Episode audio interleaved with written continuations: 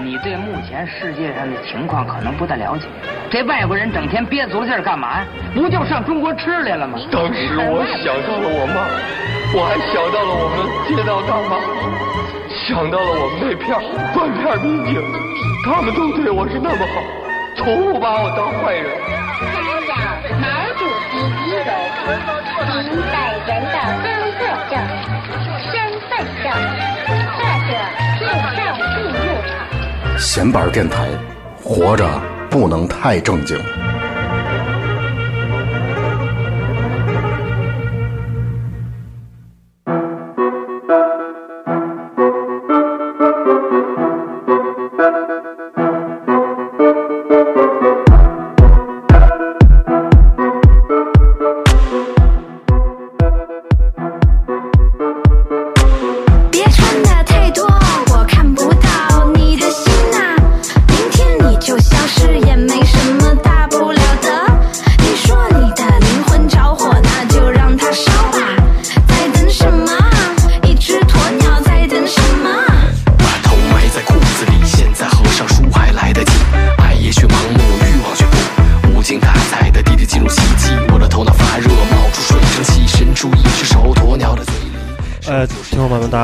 里是小班电台，我是曹睿，哎，我是小明儿。然后今天呢，我们的嘉宾是老李，老李。来打个招呼吧。哎哎，大家好，哎，然后那大家听到这首歌是来自小老虎的啊，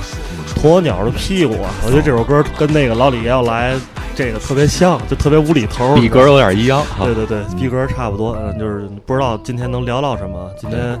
因为我们提前的准备就是我们我跟曹睿总结几个问题，然后打算问一下老李。还是咱们蛋逼思想课的那个那个路子，哎对，那个路子。但是呢，之前这蛋逼思想课那期节目，咱其实我觉得收到的那个评论其实一般，是吧？对对对就是但是呢，我觉得这个路子呢，跟跟老李咱可以再用，可以走下去可以可以继续用，嗯没问题。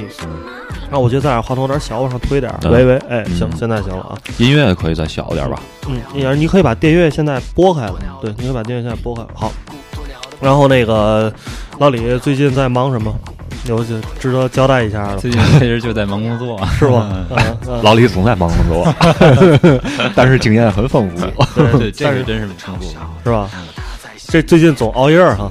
最近对最近睡得少了，都已经有白头发了。一一天睡几个小时？六个小时吧。呃六小时够，我觉得我刚开始觉得不够，啊。后来觉得够了。那你平常不忙的时候睡多长时间？最早的时候啊，大概其就是一年，嗯，对，一年一年往前头吧，我大概其实一天得七八个小时。啊，但是我以前中午睡午觉，嗯哦，就是有时候也嗜睡。对，躺床上，比如说七个小时，可能嗯看会儿书，看会儿手机，嗯然后白天的时候可能还会找个地儿睡个午觉。嗯嗯最近就没有这个了。还得找个地儿睡会儿午觉。对他特别喜欢找个地儿睡。咱这个坐办公室的，只能趴在桌子上睡会儿午觉。主要我们这时间上微稍稍微灵活一点。嗯嗯嗯，那你都找个什么地儿睡午觉？足疗啊啊，洗浴啊，是吧？然后那个就就这些地儿吧，那也没别的地儿了。啊嗯，可能睡大马路上。现在咱正式开始问题啊，因为啊这个问题再往下问，老李有可能会暴露一些其他问题。今天我们准备了五个问题问老李啊，然后那个第一个问题是一个，其实我觉得这是在生活中每一个人都会遇到的问题，在你在社会上遇到一些事儿之后，你都会引发你思考的一个问题。这问题呢，就是说，哎，你在马路上啊，就是因为就是你免就人你参与在交通社会上这个交通活动中，这种磕磕碰碰啊，人与人之间、陌生人之间的这些争吵什么的，经常不可避免，对吧？嗯然后你入遇见了一个巨傻逼的人之后，比如你在地铁什么因为让座什么这些问题穿下之后，你就会想一个问题：有些人怎么就这么傻逼呢？对吧？这世界上怎么会有这么傻逼的人呢？那是这些傻逼人，你就在想，我操，他们是他妈生下来就这么傻逼吗？还是说他们后来经过后天的形成、培养，接受了很多不一样的教育，跟咱们你们价值观、人生观怎么能差那么大？就这么傻逼是吧？哎，这么这么一个问题，这么一个就是你认为傻逼是天生的呢，还是后天培养的呢？这个我反正就是 这个，我操，我觉得这确实是都有，是吧？啊看你看你看你怎么，就是更偏向于哪一个，更偏向于我，嗯我觉得都是天生的。是吧？嗯嗯我觉得是天生的。嗯，这个我觉得你可以举几个例子。我我最近对于这件事儿，可能 你们刚才问我最近忙什么了啊？忙工作，然后啊忙工作，然后那个，我觉得我忽然变宽容了，啊然后这也不是在这跟你们装孙子啊，也许我回答这个问题你们不够满意。啊原来我对傻逼总是有很多看法，嗯而且我总喜欢抛弃他们怎么就那么傻逼呢，是吧？那现在我觉得就是确实可能会让你们失望一点，因为我觉得现在觉得傻逼已经很少了。哦，是吗？嗯，嗯。就是从我的观点来看啊，嗯。真的是我觉得傻逼已经很少了。嗯。那天我看了一个就是那个电视节目，嗯。嗯，还是先声明啊，可能你们不太满意对我的这个想法。嗯，没事儿没事儿。那天我看那电视节目，就是介绍那谁贝尔，啊，哪个贝尔？就是那就是瞎鸡巴吃那个，对对对。然后那个世界上有有三个贝尔都特别有名，所以得问是哪个贝尔？一踢球的贝尔，演电影的贝尔和什么都吃的贝尔，嗯你知道？完事儿，他演那个就是一个小小纪录片儿，然后他里边说了一句话，就是他在一个山谷里边儿，从一山谷往下走嘛，嗯然后他那个就是设了一个卡儿，要逮一个小浣熊，哦就看那个他说这边有浣熊的脚印儿，他说他得逮着浣熊吃。然后呢，那个咱们想象中这个野外有很多条道，动物都可以走。然后呢，就是你无数条道，你比如你从这个山顶儿到这个山底下，然后到了一个缓坡，里边有小河流，然后有些石头，有些树，有无数条道都可以走。然后这个贝尔呢，就是为了就是咱大伙儿都了解他，他肯定就能逮着这个小浣熊。嗯那他怎么就能够就是在那儿设一个卡，就把这小浣熊给逮着呢？嗯他就根据他的经验啊，在这个地方，比如说这个地方，他设了一个圈套，就是你一个小浣熊踩到那个小树叶上，就把它给挂下来了。嗯但是咱们就是之前就有一个疑问，如果就比如说咱们的人与自然，或者咱们动物世界，嗯或者咱们的这一些咱们的这个纪录片，可能就没有人这个这么细致，因为没有原因，就是因为没有这么一个有经验的一个野外专家，对吧？咱们就可能就说在这儿设个小小卡，就把它逮着了。其实这些东西咱们咱们国内的猎人也都会，但是没有人去说这个。嗯是为什么就在那儿设一个卡子，就能把这小浣熊逮着？嗯那个贝尔说，因为这个野生动物，它是很讲究效率的，它哦走路是很讲究效率的，它不会就是为了，比如它它一天，比如摄入，比如三百卡能量，嗯它然后在那儿瞎鸡巴逛的，然后看这儿好看那儿好，瞎逛的来逛的去，然后就在那儿。哎，他就跑，本来应该就比如从两点之间，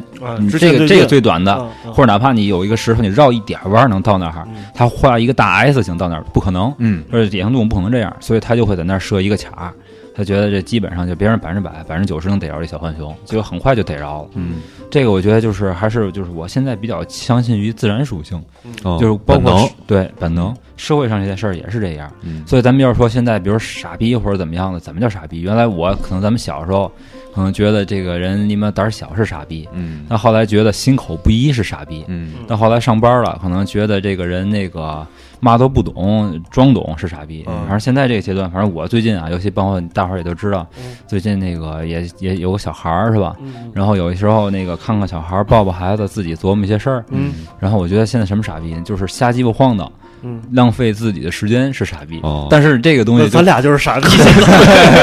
不，但你这个这个问题看你怎么想，对吧？真的是这个世界很多元化，你可能坐那儿一些人，你比如说就像有一些就是文艺工作者，是吧？操，或者是就比如说有很多见识的人，嗯。可能看这些瞎鸡巴忙的人傻逼，嗯。就包括不用他们去看我，就我自己有时候对因为。一个人对傻逼的那个评概念。判标准是评判标准一样的，不一样每个人对对。的每个人心每个中都有一个傻逼，对，而且就是每一个人或不同的人是不一样的，而且每个人在每一时刻还是不一样的，对吧？嗯像刚才咱说那个对，有可能比如说，就比如说在某一就未来的某一天，我操，我可能达到一个财务的非常自由，对吧？我天天就恨不得跟陈光标一样做好事儿去了，啊，然后我再看今天自己，我觉得自己这你妈也挺傻逼的，这所以说没准儿，嗯你知道吗？所以我我现在是这么看这件事。但是我觉得陈光标就是大傻逼，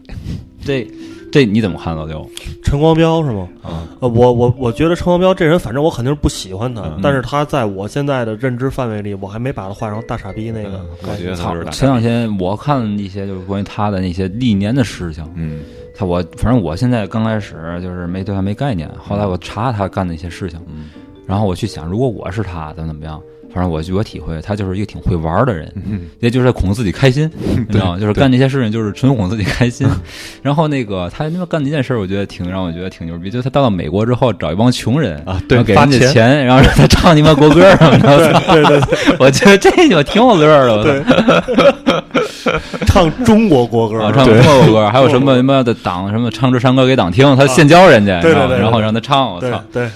我操，这个我觉得确实挺挺没事儿干的不，他就是一个，就是我觉得就是哄哄自己玩儿，哄自己玩然后想一出是一出，嗯就是他就可能也就身边，因为他他也是一老大老板，对吧？身边也没有人去点醒他。对我呃我哎，我觉得啊，就咱就是还是聊这话题啊，傻逼，就傻逼，对吧？我觉得啊，这人啊，确实是有时候你啊，到了一定的地位，到了一定的这个层次了，你你当了一个，比如说像像老李他们那儿的这种像行长级别的这种人，或者像我们俩人单位这种老板级别人，你到那层次之后，你每天听到的好话越来越多，你基本上就听不到什么。完事儿，这个我接你的句啊，就刚才咱们在聊天过程当中，我现在觉得就是我得在肯定就是就是想就是总结一下，到底怎么就傻逼了，是吧？然后就是我记得有一天咱俩聊一个事儿，啊。就你跟我说你挺、嗯你挺认可这句话的，嗯但是这有一定的政治，我不知道你们这里边能不能播啊？没问题，没问题，没问题是吧？没问题。嗯。就是别提名字嗯，别提事件啊，对，有那么一个嗯，老者，老者，对长者，长者。他呢在咱们中国西西南一带曾经是 number one 啊。你就能想象到，啊。后来你们跑了。嗯嗯嗯，然后呢，不说有一个法国记者采访他说：“嗯您认为宇宙是什么？”啊。他说：“我认为宇宙在你心里。啊。其实我觉得用这句话来解释傻逼，我觉得还是有一定相通性的。啊。就是咱们每个人都是眼睛朝前看，呃，你那我我解释一下，老李说这不是那长者，老李说这人是是佛，啊，对对对对，是一个佛，你知道吗？大大伙儿知道应该是反正有弦儿的，觉得。对对对。就是一般人比不了那个嗯，那确实是宁有种乎那种，是吧？然后那个他说在宇宙在心心里嗯，就这傻逼是怎么产生的？其实我觉得就是咱们心里产生的。嗯然后这个咱们盗用这佛家的话，就是就是境由心生嘛，对吧？嗯他就是就是他，其实我总结就像像像我们现在这所谓的公司人，对吧？嗯在在体制里上班也好怎么着，就是谁挡了你的道，谁就是傻逼。就在工作中挡了你的道的人，你可能觉得就是傻逼。嗯完事儿呢，在你就刚你说交通中挡你道的人，你可能就是傻逼。嗯这傻逼又分为两种，嗯一种是他能量很小，小到你可以忽略不计，这时候就把你自己趁伟大了，嗯你就会觉得很宽容，还缺你妈玩蛋去，这什么玩意儿？可能你或者你还别人在跟你一块儿说这傻逼这那，你还会帮他说，你说还去吧，谁都不容易。嗯但人什么时候就真的就是很对恨对方，嗯，就是这个人跟你实力相当，你或者比你甚至他比你强的时候，嗯这人就在你的你的这个宇宙里就真成了一个傻逼了，啊，知道吗？是一个你无法战胜的傻逼。对对对对对对，就是这个。你因此而愤怒是吧？所以说，我觉得像咱们现在三十郎当岁或者三十往后，嗯真正的傻逼就是在他们心里边无法逾越的那个坎儿，嗯这个人或者这个事儿出现了，这就是傻逼了。嗯嗯我现在是这么体会这件事儿。嗯，对。小明，你还有什么要问的吗？你你可以，咱俩可以说说，咱俩可以哦，我觉得这话题可以接着说。可可以可以。对对对，你你最近不是挺愤怒的吗？我觉得我你你可以聊聊你最近认为傻逼的人、傻逼事儿什么一场样的愤怒，就是因为我们这行业最近广告法有一个新的举措，啊推出了九条新的标准，嗯就是你在这个广告里面不能用以下词汇啊，不能诱导消费者什么之类的。嗯然后呢，你的这个客户就是，其实他们也知道甲这甲方甲方嗯他们知道这个广告法，而且知道这个惩罚的严厉性，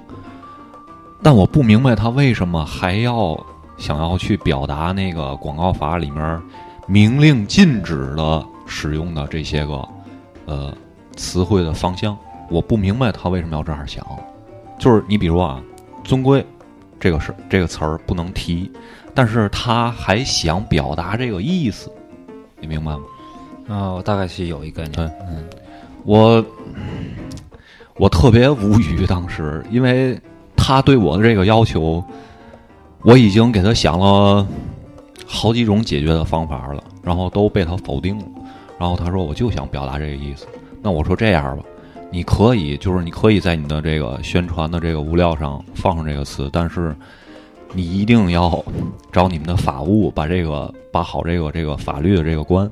如果你们的法务也允许出街的话，那么以后这个执法部门找到你们了，那就不要跟我们牵扯到任何关系，跟广告公司，这是你们执意要上的，不是我们给你写上，这就没办法了。最后你的东西都得改，是这对？，就是改无所谓，因为广告这行业修改是很常见的一件事情，我也不我也不不不就是不抵抗这件事儿，但是他让你修改到法律禁止的那个那些词汇，我不明白他是怎么想。哎，咱下等会儿我也下去问啊，就比如你真写了个尊贵往上，会怎么着？会怎样的？呃，罚款，罚罚款，罚款，对哦，嗯，这个也可以写，没问题。但是拿你钱来。就人逮着你就罚款了。对对对对对对，情节特别严重的。然后啊现在咱们国家已经这么牛逼了，对于这种事儿，对，就是房地产那什么皇家啊这那就更别提了，不能完全 完全不能，国家级、世界级第一首过就是首个这这种词完全不能用，哎，你刚才没说完，情节严重怎么着？罚的更多呀。哦，罚更多哈。啊，哎，而且就是据传言啊，传言就是在广告圈里传说，北京有的那个开发商的那个办公室里的电脑都已经被人没收了，因为是这样，新广告法颁布完之后。呃，好多这个大的公司，他把这个之前他们发过在网上、微信上发过的东西都删除了，然后但是他电脑里保存这些东西，所以这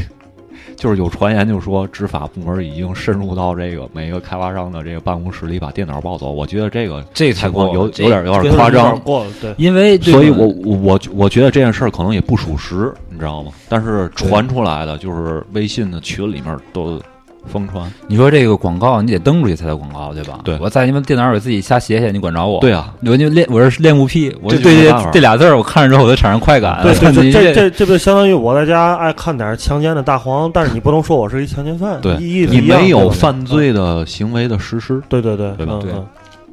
或者下次反正咱瞎说，我也不懂你们这圈儿里，你们这个这这这运作，你可以写点别的，是吧？写个不俗，就是啊，就是我已经给它改到一个比较怎么说温和，但又能对很隐晦的表达这个。表达这件事儿了，但是不行，他还要强加于你。我比如我举个例子，就是就是说我就要上什么，我这个这个项目有什么八大价值体系，但是这个是属于诱导消费者，哦，诱导消费者对在你这儿进行消费，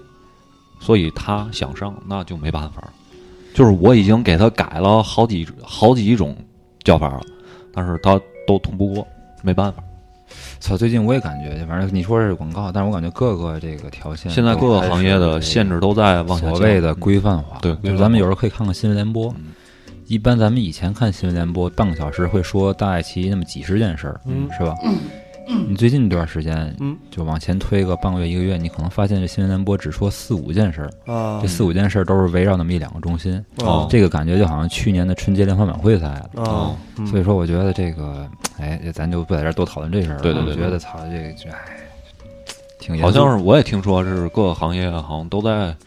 出这个更规范化的这个这个对规范化和回头看。对对，就是这个，哎就是我这觉得就是什么呢？就是我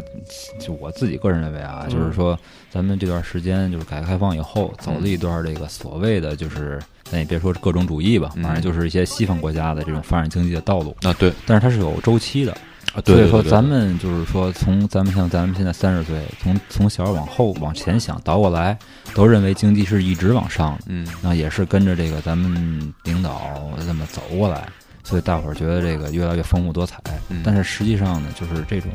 这种方式，就是国家建立的这种方式，就是比较我觉得啊，就是一旦要是产生一定的波动，嗯就会产生一定的紧张性。啊嗯所以说呢，就是可能会产生一部分人的手足无措。嗯，所以这时候，我觉得这都正常，呃，对，这是一个国家发展的一个历程上一个正常的一个过程。但是你比如说有一些国家可能是有那么就是说有选择的时候，嗯就可能就是说会有一个自愈的体系。嗯对对对，就是你比如说两个那什么就能哎互相的那什么一下，咱们这就嗯你知道吗？然后他就比较那什么，然后所以说呢，就是他现在就得怎么办呢？就得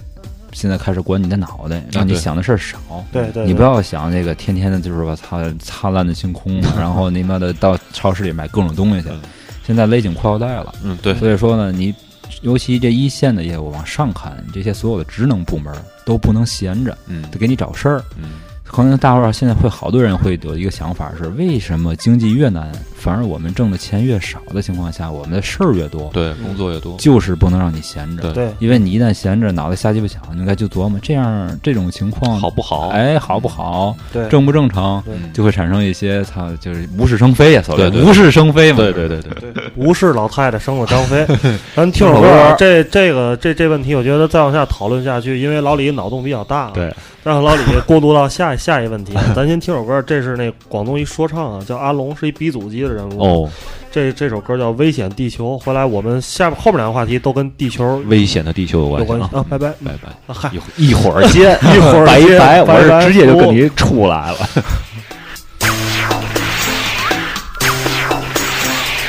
多謝你照顧啊！啊！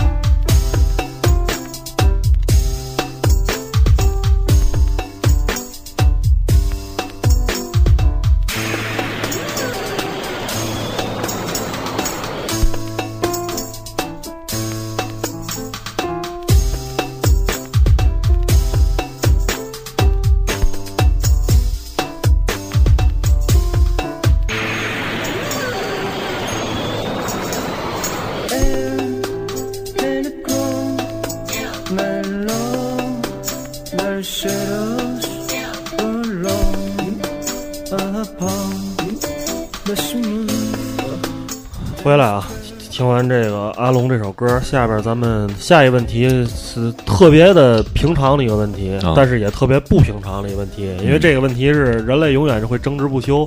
应该会一直从人类诞生那一天开始就在讨论，应该一直讨论到会无无无止境的讨论下去。只要有人类社会，就一直有对要要讨论这个问题的就是必要性。你相信有外星人吗？嗯啊，这是这是这个周星驰在那个《回魂夜》里边儿，是那个是那个莫文蔚问他那个问题。幽浮是吧对对对对，嗯幽浮，你相信幽浮吗？对，嗯嗯嗯。这这问题，我是相信的。嗯嗯嗯。哎，前两天我在那个朋友圈里啊转了一个转了一个文章啊，就是叫那个费米悖论啊，他就是通过这个费米悖论呢来来去证实，从一个科学的一个逻辑证明证证证证证明这个到底这个有没有外星人的存在。但是这个这个，因为它是一个写了一篇大概得洋洋洒洒上万字的文章，而且中间有很多图示，嗯有很多那个这个就是借助引引经据典等等，去帮助你去理解这一个相看上去比较复杂的过程。但是那篇文章我觉得写的非常好，就是这这深入浅出。就这个问题，实际上一个天文学的问题，它是一个非常综合性的学科，它物理啊，对吧？天文啊等等这些都都都有涉及，但是你它能让你一个零基础，就基本上我对于这这种学科科学就是基基础比较低的，但是你看这些文章，你还是能基本上理明白理解到八九十百分之八九十这个是是什么。然后它 它很长啊，我只能说节选其中我觉得有一段非常有意思的一个一个一个事情拿出来先说说，然后启发一下你们俩人，咱就可以往后去探讨这个问题。问题了。嗯就是你们俩都看过那个《二零零一太空漫游》吧？嗯你也看过吧？肯定。对，看过那里边有一个东西，一开始有一个黑色的大石板，黑石，对，那黑石板，然后一堆猩猩就在那围着黑石板，嗷嗷嗷瞎叫，对吧？然后从那一刻开始，人类就是被一种未知的东西启发了，然后开始掌握了使用工具。下一镜头就是一猩猩拿着那个骨头，对吧？然后往天上一扔，然后那那再一下来时就变成就变成一个宇宙飞船了。嗯这个镜头是一个影史非常牛逼的一个镜头。实际上，这个就是一个费米悖论的里边的一个应用到的一个东西，就是一个一个未知的一个定数，就是说究竟我们的文明，我们的这个东西是从什么时候诞生的。然后《普罗米修斯》，你们俩也看过吧？你看过吧？看过。对吧？这《普罗米修斯》里边也是在说，其实它里边也用运用了费米悖论的这个概念，就是说这个，就是说我们就是说人类，你是从自己发展起来诞生的，还是说在我们人类诞生之前，地球上已经有了文明，然后文这一个文明去创造了下一个文明，借助外力，嗯就这个事儿，就跟就是说，我们那个有时候做一个那个科学实验，你弄几只小白鼠，或者弄一堆蚂蚁，然后观察他们的社会，观察观察他们那个这个这个发展的轨迹。那说地球是不是一个被观察的一个东西？就我们这个社会，你明白吧？就如果是有普罗米修斯那种情况，那我们的地球实际上实验品就是一个实验品，就是一个大的动物园儿，对吧？就是别的别的这种更高级的生命在观察着我们，对吧？然后那个这个你说到这个就就牵扯到很多这种科学意义，就是我们是一个呃三三次元嘛，对吧？对三次元就是三次元一个世界的一个就是一个。但是说，就比我们高级的生命，它有可能它会掌握在不同的维度里面对四四第四维度或第五维度就更高维度的知识和信息，在那那那种情况下，就是我们这种第三维度这种世界，就是我们比如说就是时间这种东西，在人类看来是无法掌控的，对吧？我们的生老病死随着时间的推移，可是，在那个第四次元的时候，这个时间它就是一个可以控制、可以计算、可以计量的一个单位了，对吧？就是一个固体，就是一个固体，就是时间是一个固定的一个量，就是它可以做交换，对吧？可以做就就是做很多很多事情，就是时间并不是不能控制的东西。那所以这样一个这样一个跨越的话，那地球的文明就就太低级了，对吧？然后。然后就是说，那之前的科学家呢曾经就是分析过，就是说这个人类的就是文明啊，就是文明它一个非常重要的标准，就是说对于本身生存的地球所开采的能源的利用率啊。然后说第一个最基础的就是就是说一个基础的一个文明，就是说你基本上对这对于这世界一无所一一无所知，你能运用的这个东西很少，可能你就是满足一个温饱，就是原始社会那种。那我现在这种呢，可能就是我们可以运用到我们能认知到的一些地球上的一些能源，比如石油啊，比如什么天然气儿等等这这些东西，核能啊，就你能认知到。但是我们就是说可以开发的这个这个其实还远远不够，比如说太阳、月亮等等这些东西，就是你还是对它大海，就是别你别说咱们地球之外、地球之内海洋的这个资源，我们人类都开发的很少。而最高级的资源，基本上就是你在地球上你可以掌握到的任何的能源，你都可以充分的去掌握，自由的利用，就所有的能源你都可以去利用。那说，如果按这个角度来说，说人类现在发展的在整个这个过程漫长的历史当中，仅仅处于一个三分之一，大概就这样一个地地步，就是你到到达最高级还需要很漫长的一个时间。对对，嗯这是这这在还没进化到呢。对。然后呢，他说完这一步之后，下一步他就开始聊这个，就是说，那有没有这样的一个呃 这样一个过程哈？就是说，有没有这个就是其他星球的这个在已经在我们这个之上了，就是已经发展到比如第二级别或者第三级别，就人类现在应该处于是第一级别和第二级别的两个中间的这么一个位置。那有没有发展到第二级别、第三级别？那那样的话，他们就掌握了很高科技的能源，对吧？那对于他们来说，星球与星球之间，每个星系与星系之间，这种漫长的距离，对于他们来讲就不是问题了。他们可以去穿越，可以去，也就是说，外星人能见到地球对了，，就是能利用能利用到黑洞，能够能够见识到，因为它这在这里边它有一算术题，就是说这个宇宙是非常广大的，就是说，但是我们现在凭我们的知识，我们人类现有的知识去算计算这个宇宙的话，它大概有多大？它然后他说了一个大概的一个数据，那说如果说某一个星座，什么人马座，什么某某那儿有一个文明，那从那儿想到达地球，就是说这两边的这两个文明想见面，是吧？就是你必须得有一个文明掌握到了那种第三级别的这种科技水平，它才有可能能够达到这儿，知道吧？但是这也这就算你掌握第三级别的这个水平，它又有一个问题，从那个星球到达地球，这就需要无数年，在这无数年间，那边也在发展，这边也在发展。就比如说啊，他他他知道了，他瞄上了，我操，这地球上有生命，咱现在从今天开始，咱出发去那儿把这帮人宰了去，派然后他们开始出发，，对，有可能等他们到这儿的时候，这边早没了，这边这边已经没了。我操，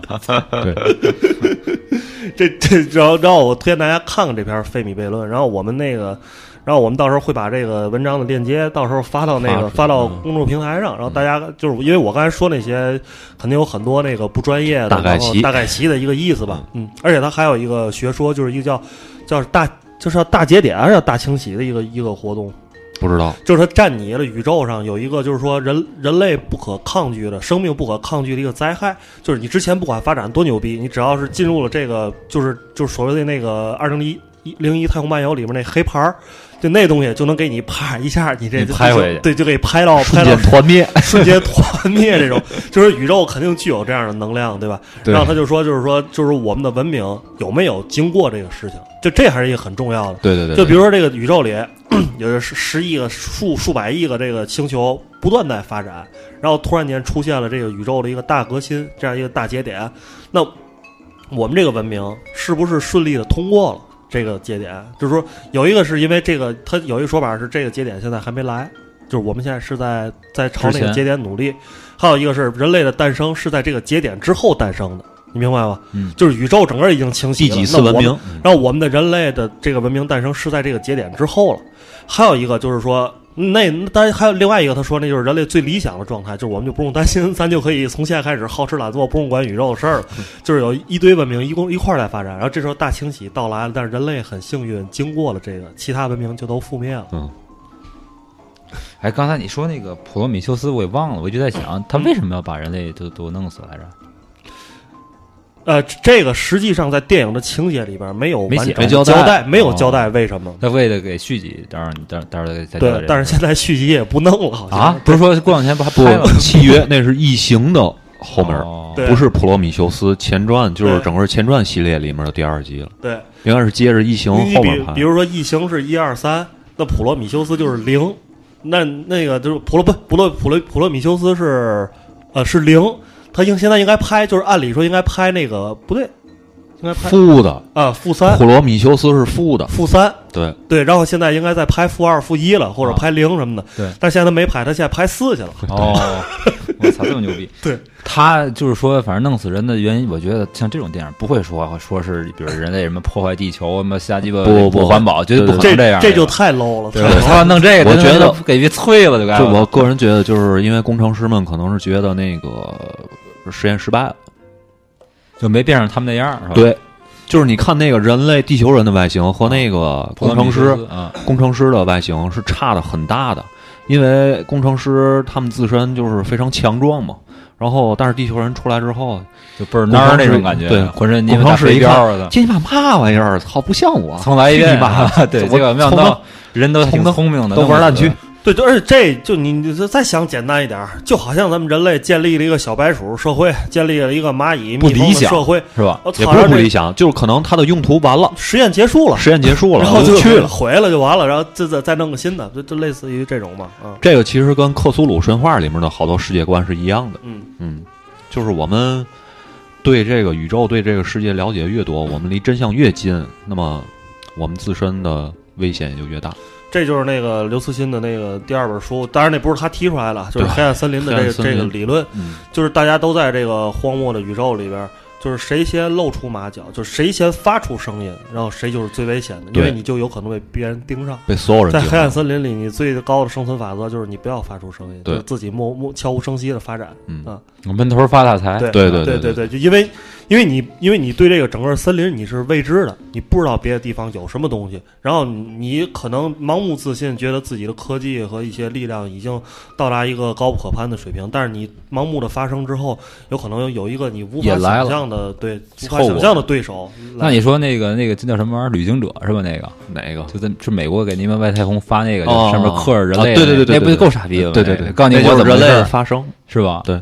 然后告诉那里你们，哎，那里面放的是哪哪张黑胶唱片？我记得放上黑胶，对对对对对，是吧对对对，忘了它就是是是对 Beatles 还是谁就是把人类的最高的这个呃一些文化文明的啊文明的成果去人类的构成展示出去，对，对然后让他去出银河系吧，咱们最最第一步是先出银河系吧，但是出银河系这好像就挺难的，是吧？啊刚出去可能是对啊，刚出去啊刚出太阳系吧，慢慢挠吧。啊，对，刚出太阳系好像嗯，银河系大了，对对对可能他他的计划好像就是在银河系底下逛逛，对，对，在银河系里先先先先先看看对看对面哎那这时候我想问老李，你你想你玩过包子那个游戏吗？玩过，你觉得那游戏怎么样？我觉得咱可以聊挺牛逼，咱可以聊聊那游戏。我觉得那游戏挺好的。你哎，我想问老李，你玩那游戏时是怎么发展的？我啊这大概四年以前了吧，啊这这个游戏啊就是嗯还是我觉得我发展出来都是一大堆就是以战 战争为那个导向的，我操，就各种战舰什么的。食肉动物那肯定是对吧？对，食肉动物，啊对，就是跑得快，啊，嗯，飞不飞无所谓，得跑得快，跑得快啊嗯，打一枪换一地方。对，得跑，就是跑得快。毛主席的这这套生存理论，就反正就就是他不让你自己设计生命嘛，嗯就我设计出来那个都是那种就是就是一看就能跑的那种，就腿倍儿长，然后那爪子倍儿大，你知道吗？然后那个 那个脑袋不需要太大，然后就是那个就是就四肢发达，啊四肢发达，对对对，反正就是就是比较能跑。到后来最原始的那个就是圣兵的状态，他那就是 C 罗族，对，然后到后来就变成了那个就都是战舰，是吧？啊然后那个我记得那个你到侵略到别的星球，就是把别的星球的居民弄死。啊我最喜欢的方法就是研究重力枪，啊就是那个他那边那配音挺哏儿是嘟儿，就是你一点对方就把对方给抓起来了，哦然后呢就是让他飞在空中好几十米，他掉下去不就把他摔死了吗？啊后来呢，就我那天那阵儿玩那个时候，我就特别喜欢滚轮儿，就把这个滚到很很放大。啊。就是我看这个东西，你轻轻一点，到底能给它弹起来多少？嗯。我就发现那个游戏就是，就是你无法用那个重力枪，就一旦你逮拿那重力枪，你逮着了一个外星居民，你就不能再把它放下了。哦。因为你只要哪怕用最最小的，你看那时候我拿那笔记本玩，我都不点那鼠标了，点那笔记本那个那个那个小方块儿那个触摸屏，对，触摸那块儿。你用最快，我那阵儿我就开始在家里试，用最快的速度这样点一下，啊，大一点一抬起来，那你们也得死，你知道吗？就是就是很脆弱就是你一使这个就就得出人命了。对对，因为他那个只要飞起来四五米掉下去，肯定就摔死，啊，是这样。嗯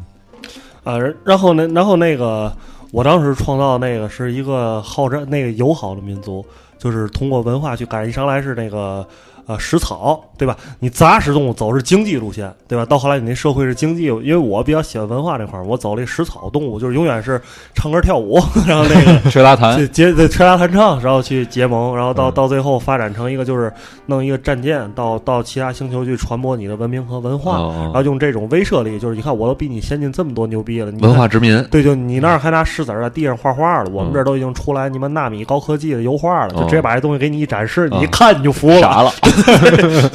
就走这路线。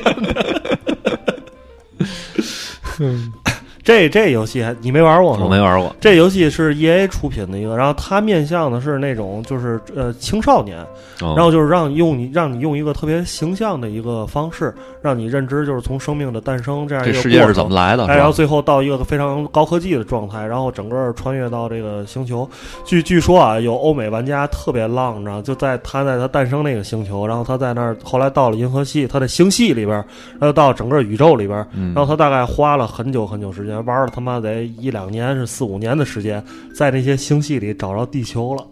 哦，啊，就他每天就是在那些星系里边来回的找找找找，挨个星球去看，然后去看这个是哪个星系，那个是哪个星，然后人马座这座那座，就终于找着地球了。哦，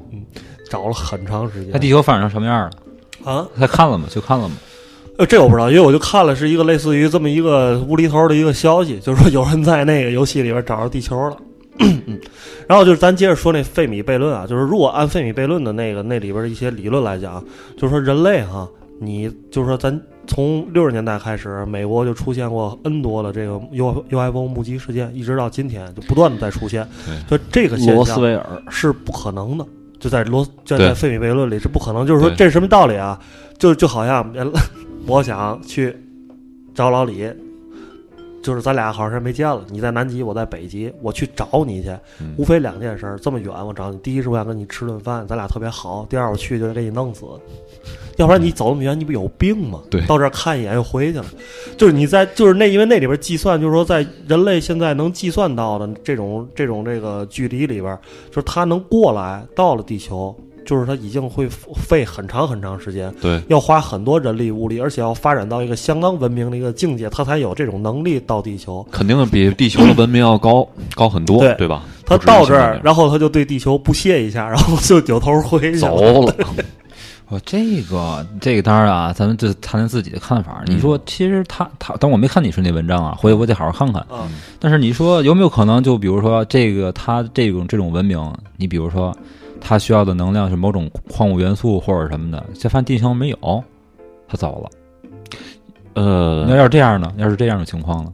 你也就是说，他们就是先头部队过来看一下，对，我要掠夺一下，嗯或者是观察一下，你观察一下，啊。对，然后这为为什么？然后就是说，他那意思就是他不来也能肯定知道，对知道吗？对对，不是对他不来他也能知道。就大概就是说，如果他能有非常高阶的算法，或者他啊在如果他在四维世界、五维世界，他的思维方式跟咱们都不一样。对对对对，啊。那你说有没有可能，就是比如说像现在咱们好多领导，或者是里面的好多职能部门一样，操，他比如安排了一二三四五六件事儿，其中有一件是得给我地球，结果呢，他那比如说办到第三件的时候，下第四件事儿就是搬地球的时候嗯，忽然第一件事儿回头看了，你比如说回头你得研究研究那个星期那事儿怎么样，他说哎呦，他等会儿先先先撤回去吧，嗯对吧？然后结果他又回去了嗯，这我觉得也也也是存在一定可能性的，嗯是吧？这我我我说一下比较准确的啊，这个一星文明啊有能力使用所在行星的全部资源，咱连一星都没到了。哦，哦，行星上的所有资源，二星文明有能力使用母恒星的全部能量，这咱现在就遥不可及。太阳对咱来讲还是一个非常未知的世界不。能靠不能靠前儿，三星靠前儿花三星文明是把前两张全前两个文明全部甩在后边儿，它能够动用相当于整个银河系那么多的能量啊。它是按能量级别去算对，的，按能量级嗯级别去算的，就是说，当然就是说，第一型文明听起来就已经有点不可思议。不过别忘了，前面的行星 X 上的文明有三十四亿年的时间慢慢发展。如果行星 X 上的文明和我们相似，并且成功生存到了三型的话，他们可能已经掌握了星际旅行的方法，嗯甚至已经开始对整个银河系开始殖殖民了。嗯都是，但是我们至今都没有什么都没看到，什么都没听到，也从来没有接触到他们任何中的一个，就证明在整个银河系当中，现在还没有能够使用三星文明的文明存在。这就是费米悖论大概的一个最简单的一个结构，就就是然后用这个悖论可以去算更超越银河系更大的算法，对吧？你得你得这么算，对吧？他只有能动用这个资源，他才能到达每一个他想到达的地方。就咱就拿银河系这么一个在宇宙的这个单位里边最小的一个星系的这么一个单位，对吧？嗯 老李沉默，就是刚才你跟我说这个，我想起一个事儿来，就是刚才咱们回到刚才第一节，你说那个傻逼的问题，我觉得有一个事儿还是值得，就是跟你刚才你刚才说这个事儿有一个关联，就是刚才你不是说那个第一级文明嗯，是能够利用行星上自己的资源，对。然后就是咱们现在好多资源不没用上，对。不是现在说海底有一个可燃冰，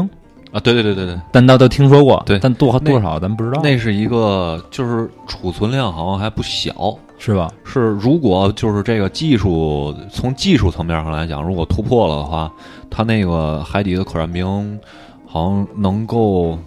给这个地球提供很多，就是像核能啊，还有石油、煤这种，比比这个要，嗯，怎么怎么说更清洁，储能大。对，然后量也大，操！我就想起来，我刚上班时间不长那阵儿，有一个大姐，你知道，也是也不是哪个同事的亲戚介绍到我们这这边来办业务的，然后我们一块儿出去，然后那个大姐就可能发现刚开始可能不愿意太就是跟他讲，因为他老爱问你们这业务这那怎么弄这那，但是他越问你越烦。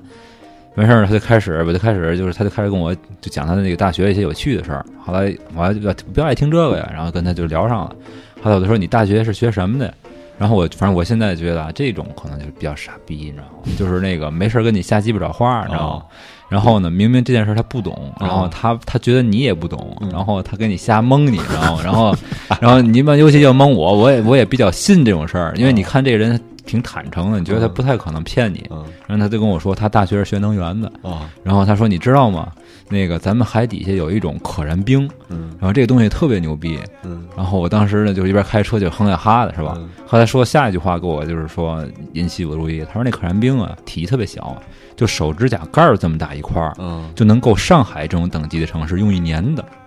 结果我就信了，你知道吗？操这！相当科幻了。后来我就信了，我我后来我觉得可能是不是这可燃冰是很，就是因为刚上班那阵儿，咱也那什么，是很就很玄妙那种东西啊。后来我后来我才知道，这因为核能也不可能那么牛逼。对吧然后后来我上网查了一下可燃冰的情况，其实就是甲烷，好像说是它是好像是高压下把这个甲烷能变成固体变成一个固体。固体，因为海底就是一个高压的世界嘛。对，可是你地球上你你出了海底就是一低压的世界了，你在低压世界这种高压的东西你没法保存，就没了，对吧？啊，完事儿我就觉得这种情况挺傻逼的，然后后来这姐也不在我们那儿干了，人就消失了，找不着了。啊，然后我刚才说刚才那个大过滤器，它啊叫宇宙大过滤器，那大过滤器是是一什么概念？就是说这个呀，就是说我们就是如果这样说的话，我们就是分成现在咱们人类会面临三个情况。第一是我们是稀有物种，稀有物种就是说有一一堆文明都一块儿大家正一块儿发展，然后这时候宇宙大过滤器出现了，然后我们是唯一跨越这个大过滤器的。啊，就这这样的话，我们就是特别特别牛逼了，对吧？这就不用再琢磨很。幸运。对，很幸运的。我们是第二是，我们是第一批，就就是一帮文明一块儿发展，然后这时候大过滤器过滤掉了一部分，呃，一百个过滤掉九十个，我们人类和另外九九个文明现在哎过来了，过来之后呢，我们是第一批的先进，但是后边就拼呗，看谁先发展牛逼，谁剩那那那九个就去去了呗。然后第三就是我们有大麻烦了，就是这大过滤器还没到来，现在我们和其他文明一块儿在发展，然后大过滤器来的时候，我们也不知道我们能不能逃过这一劫。嗯，对，就是这是三个可能性。抽死签儿，看谁能活下来。往里陷入了沉默。思考状态。我会得看看你说这个，嗯哎，那你就是你刚才说了嘛，就是对于外星人有没有这件事儿，你有，我觉得肯定有，嗯就是我觉得挺大的嘛，嗯因为是宇宙那么大，肯定有，就这么简单。我认为道理很简单，因为很大，肯定有。嗯，就是你重复干一件事儿，总有可能会就是会碰上。概率问题，对吧？对，我是这么觉得。可能是这个有外星人的概率很小，但是它也是有概率的，只不过就是咱就刚才还没老刘说那些，就是那些理论，或者是现在比如说你们看那个科技科幻小说，但我始终没看过那个《嗯三体》什么的。嗯我觉得这东西可能会很玄妙，嗯但我有一个特别简单的想法，嗯我觉得很有可能，你说就是咱们人类有没有可能是整个宇宙里最先进的文明，其他的文明还都很操蛋那种了，就是还是单细胞生物，对。这绝对有可能。或者是就是可能也有也有社会了，但是就还维持到刚发明轮子那种，就是因为大一会儿大一会儿连钱都没有那种，对，可能这样的。这个问题啊，它会直直接牵扯到另外一个，就是物种起源论的这个，就是说人类的起源、生命的起源是一个偶然还是一个必然，就直接牵扯到这个问题。如果说生命的起源是必然的话，那就肯定有。那就肯定有是，对吧偶？然就不如果是偶然的话，那有可能我们就是唯一的一个，就是地球里，就是整个银河系里边说，就是最幸运的一个星球吧，有可能是对吧？就就是因为，但是现在人类现在已经也也还没有一个说定论说这个生命的起源到底是怎么造成的，对吧？你也只能说是猜那个揣测，天上啪打了一雷。他妈有机物出现了，对吧？让有机物什么细胞、单细胞生物出现了，这生命最早的起源。就你也没有一个实际的一个想法，就是这种单细胞生物最早是在地球上怎么产生的，对吧？还有一个情况就是什么呢？就是背不住在很多亿年之后，人类以前所探索到的探索到的行星，由于人类的行为，会使那个星球产产生生生命。嗯你比如说，就是一个很简单的例子，就是人们人类现在就是到达火星了，对吧？呃，有很多东西都落在火星了，然后这些东西这些物质呢，就是火星上可能没有这种这种物质，但是呢，由于人类这个行为，在火星上留下了这种物质，那么也也有可能过几十亿亿年的演变之后，那么它留下当初留下那个物质，就是生命起源的，就是火种说？哎，对，一个火种，也有可能是这样，对吧？就是外来干预呗。外来干预，嗯，没准儿地球也是外来干预，这不就是普罗米修斯吗？因为可能那个工工程师的那个行为，他就是一个无意识的一个行为。也有可能是他自己对就想干这件事儿，就是你看他一开始那行为，不就把那个黑色怪水给喝了，喝完之后就死了，对吧？然后他那个他那个飞船就就飞走了，对吧？就是他一看上来做这行为，有可能就是他的一个无意识行为，就他不是说有意要在这个星球创造生命的一个行为，对吧？也有可能。就想跑地球人自杀来，对就操没想到就这样了。对对对对，在水里在水重组了，对吧？水里它的整个基因重新组合，然后变化。听首歌啊，听首歌啊，然后听完这首歌回来咱再聊，这期也就差不多了。对啊好。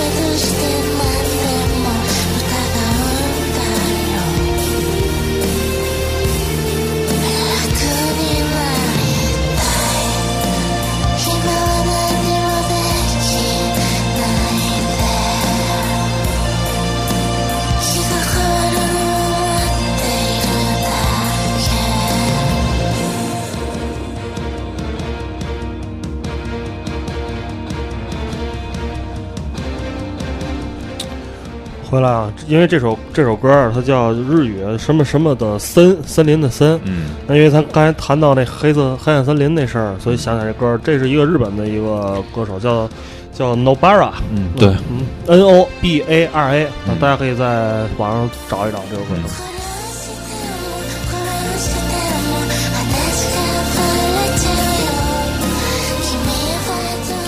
其实我我是觉得，就是人类社会啊，虽然发展到现在啊，包括咱们的国家，在这些欧美这些发达国家，就是你感觉已经很完善了。尤其说欧美发达国家，在这个社会制度上，然后在这个，哎一些这基础保障上、基础建设上，包括咱们国家基础建设，在全世界也是比较先进的这种。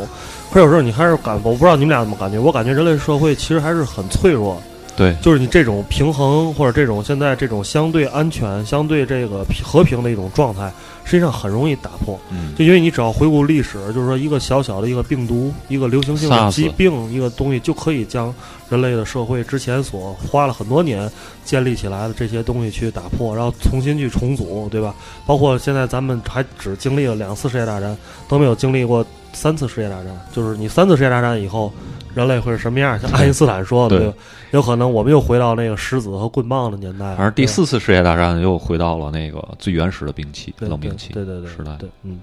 就是以前就是前两天你刚才说这个，我觉得挺挺赞同，嗯就是但是就是挺不稳定的。嗯不过我觉得疾病什么的，当然也肯定是一直确实嗯也都有用。疾病是自然控制生物物种的一种方法，我觉得是有规律啊对，有规律可循。但是就是有一本书叫《人类简史》，嗯哦那个我操，就是大概我两个月之前看那个，基本上看完了之后，你就会觉得就是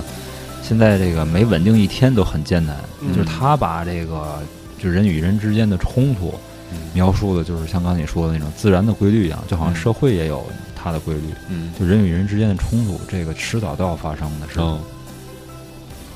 很悲观是吧？嗯，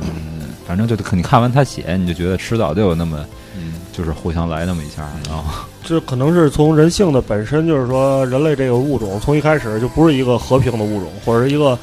它就是一个压力，就是比如这是这个是一个压力湖，哦，我明白，这个到到了一个临界值，就是你这你现在这个科技水平和社会的架构，利用现在现有的产生的一些能源，啊，滋到这儿了，到这压力快看见什么的时候，嗯，如果要是还没有新的东西跟上，就要爆炸。要爆炸，如果说，比如说忽然发生了一个发现了一个别的东西能代替这个，然后这压力就减下来了，对，就减下来了，对，其实所以说，其实整整个的来讲，咱说句比较俗也比较那什么的话，就是就是很虚伪的，就是这些他妈的这个人他妈那那慈善这个那啊对对对乱八八辈儿，其实就是一种争夺。对所以 还是希望有一些这个世界上的人啊，可以去关注一些呃一般人不会关注的问题，然后运用自身的影响力和财力，能帮助地球解决到一些问题。我觉得这这个事儿，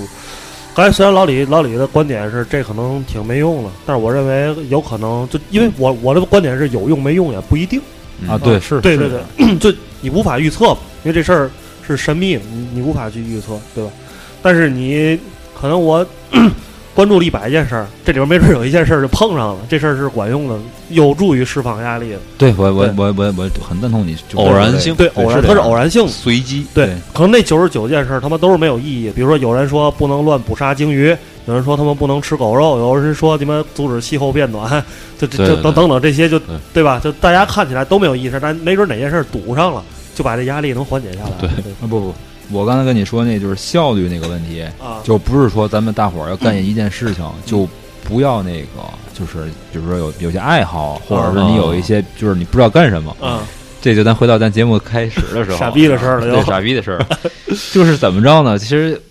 你要是把这个说细了，就不要产生一些误会。嗯意思不是说你干这件事情，嗯然后我就这这那的按照按部就班，就比如领导让你干什么，或者是这个这个这这个上级单位让你干什么，你就会怎么怎么着，而是你其实应该这么干，但是呢，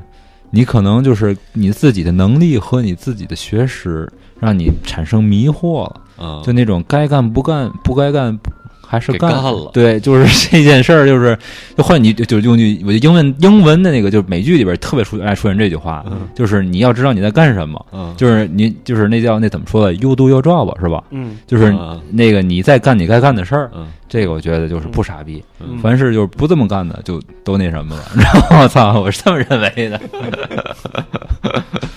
行吧，这期节目差不多了啊，嗯就就到这儿。然后这期录完，老李还会录一期啊，但下期的主题我们先不透露啊，嗯大家等到听的时候就知道。今天老李要给我们带来两期节目，，OK，这期老李实际上是参与到我们聊天，下一期有可能老李会说多一点，对因为是老李比较擅长擅长的一个话题，究竟是什么呢？咱可能一会儿你们等到听的时候就知道了啊。好，拜拜，这期就到这儿啊，拜拜了，拜拜，大伙儿。